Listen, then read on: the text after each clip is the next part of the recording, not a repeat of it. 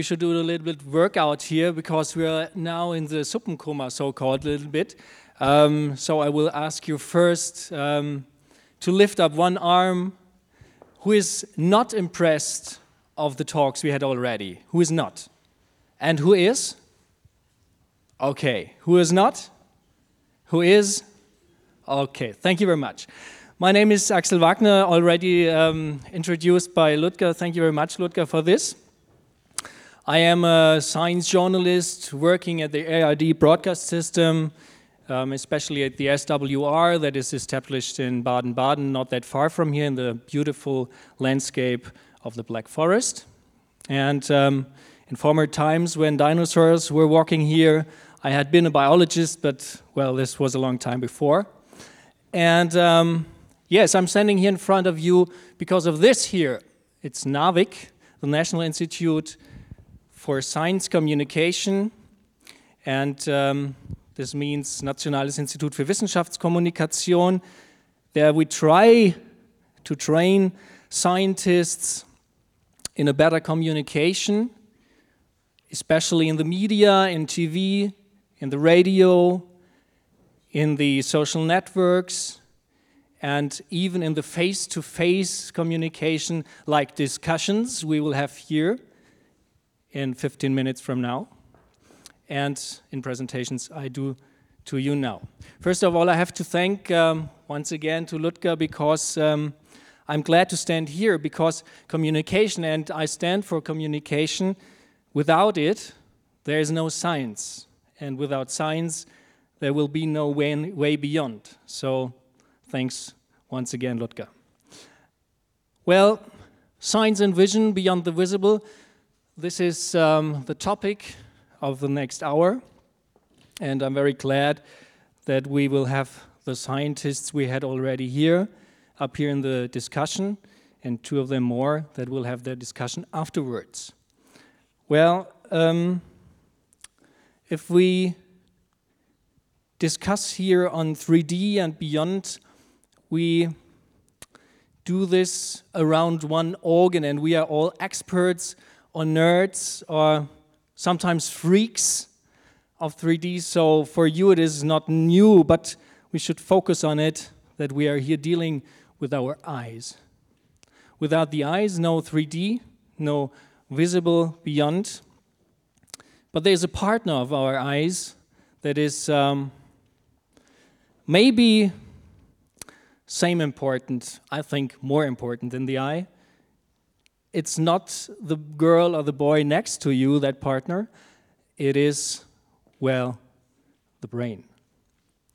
And um, I want to focus in the keynote a little bit now why the brain is here, because the question I have is if we now maybe have to learn a little bit to train our brain dealing with the 3D contents we have heard already here and we will hear in the next presentations.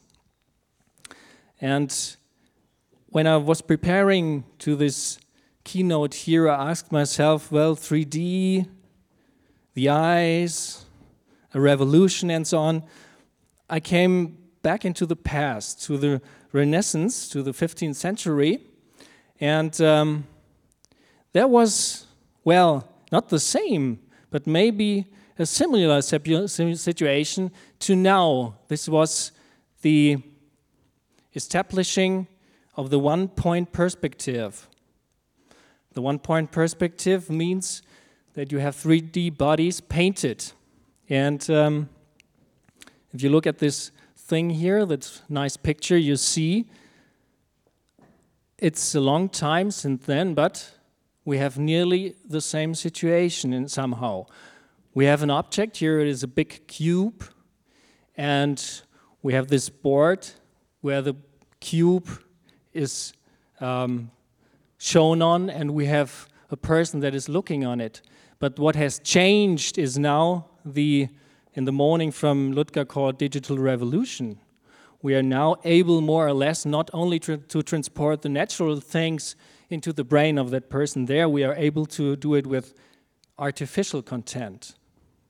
And so, my question for the keynote and for the discussion is if um, we now, with the new 3D content we have here, are maybe in a, I call it Renaissance 2.0, something like that, where we put all these digital things into a 3D world.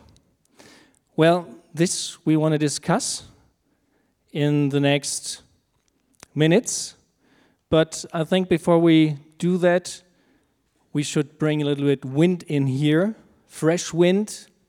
I have two colleagues here, Chris Spacek and Jill Enders, and um, I think we should open our mind a little bit because remember the Renaissance, there had been artists and designers several hundred years ago that were part of the community that created scientific content in the 3D topics. And I think it's worth to do it now again. So I will give them both the word, and then we discuss with the scientists. Thank you. Please come up here.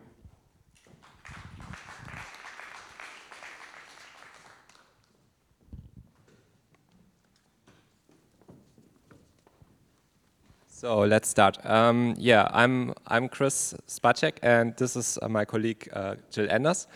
And uh, we want to present today a project of ours to you, uh, which is called uh, Science Vision, and it's basically about connecting scientists with designers. Um, let's start uh, here. The next thing is this. Um, a scientist might might say, um, one second. It's a bit cut off, but I think it's Okay. Well, um, you see the basic things. Um, a scientist would say, um, "This is fantastic." A designer would say, uh, "This is um, might be improvable," and uh, the the normal person on the street would say, uh, "What the what?" And um, the next one, uh, yeah, where are the challenges? Uh, I mean, as a designer, I would say here, uh, the challenges are uh, there are many challenges in it, um, and I would rather ask myself: Is there a second way to present this? Is there an, an alternative to present this? And um, might be, um, if it's possible, um, is it possible to present, for example, a scientific paper in a 3D performance on the stage? Is it, uh, is it possible to, um, to describe um, a complex mathematical equation in a simple machine? Is it, um, are scientists and uh, artists, do they speak the same language? Um, can they mix up? What's the crossbreed? What comes out actually?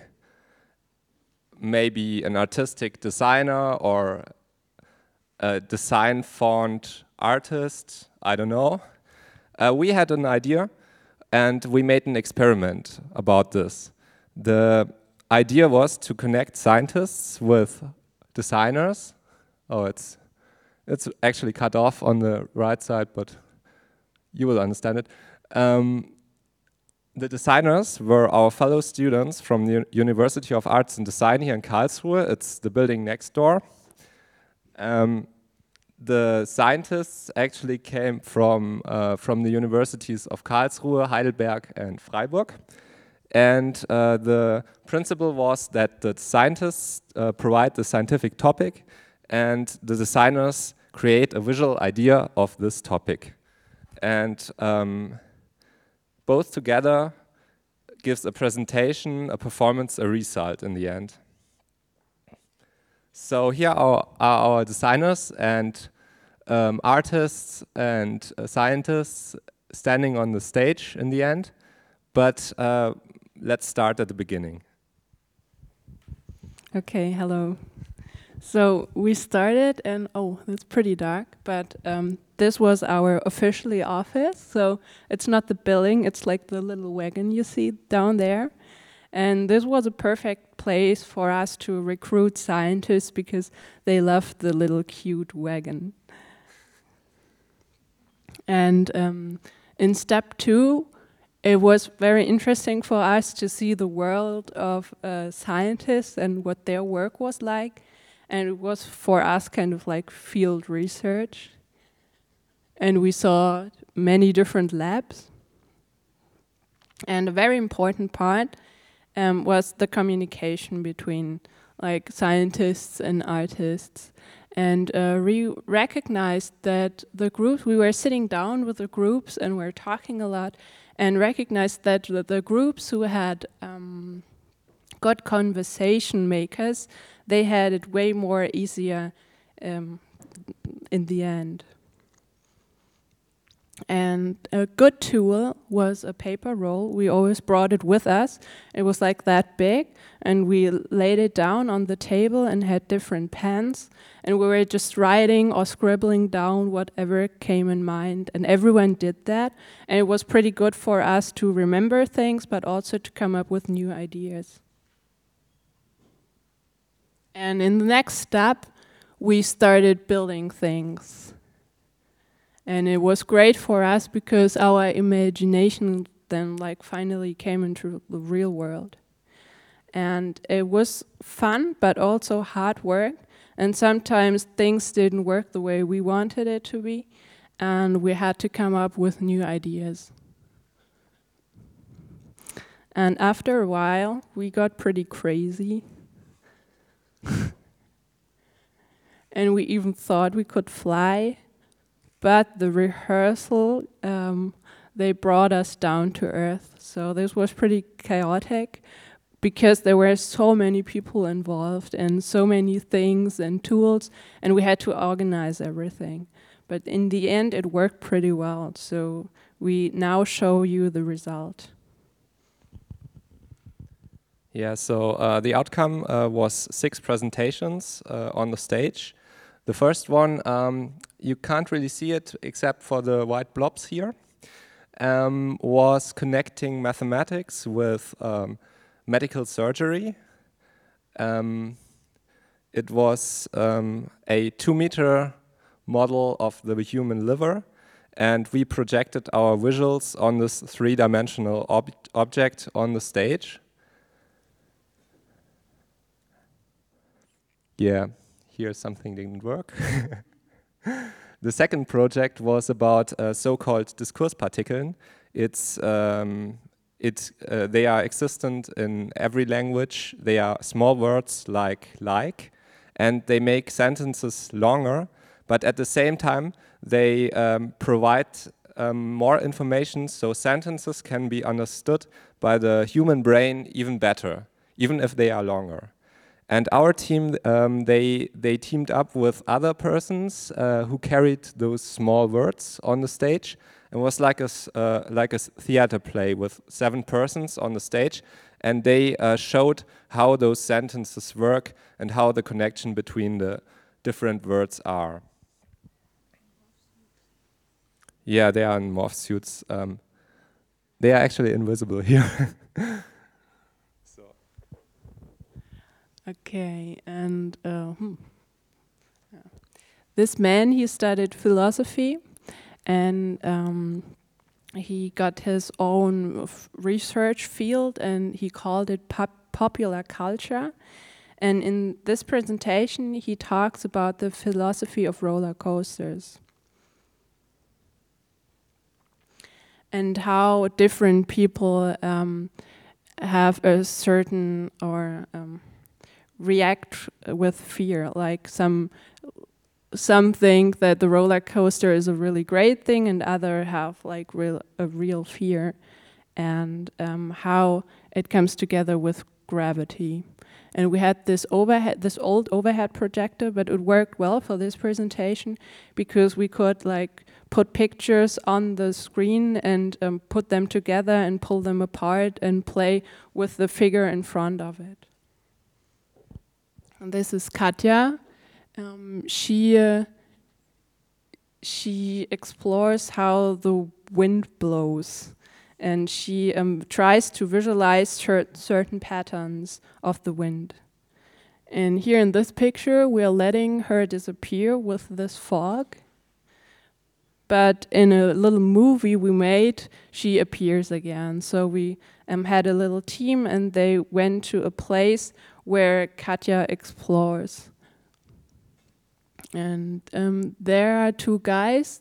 they talk about crowd intelligence, which means uh, like if people and how people can predict the future, or like a whole crowd of people can predict the future. And we made this machine made out of different lights, and they reacted or even responded to what the, these two guys were saying.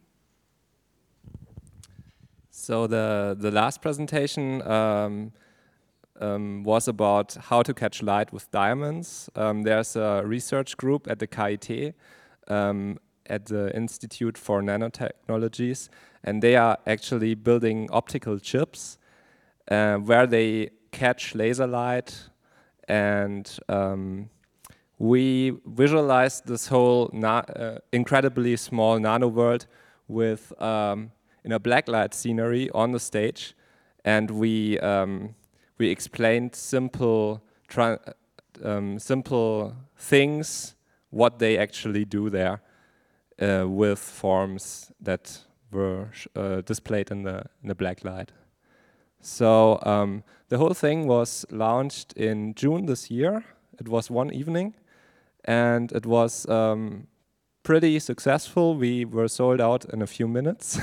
All 450 uh, um, um, people who were the audience, um, they, they bought tickets, and uh, also the feedback for the whole thing was uh, was very positive. So it really encouraged us to to go on with this uh, platform to connect scientists and and artists. Yeah. So how do we move on? We want to do more presentations and we want to get bigger and smaller. Visually, we just started yet, and we thought maybe we would like to do a presentation on the wall of a building or a presentation inside of a matchbox. And there are endless possibilities if you just think in 3D. Yeah, your head is a galaxy, and we, we want to leave the, the flat uh, two dimensional experience of, of um, infographics, for example, uh, uh, example in posters, and we really want to go on the stage in 3D. That's our connection to this symposium, and we want to encourage you to do so too. So if you um, we also see our project as a platform for scientists and artists to work together. And if you're interested in our project, you can just contact us and um, yeah, we will provide you with information. Thanks. Have a nice three-dimensional afternoon now and uh, back to Axel Wagner.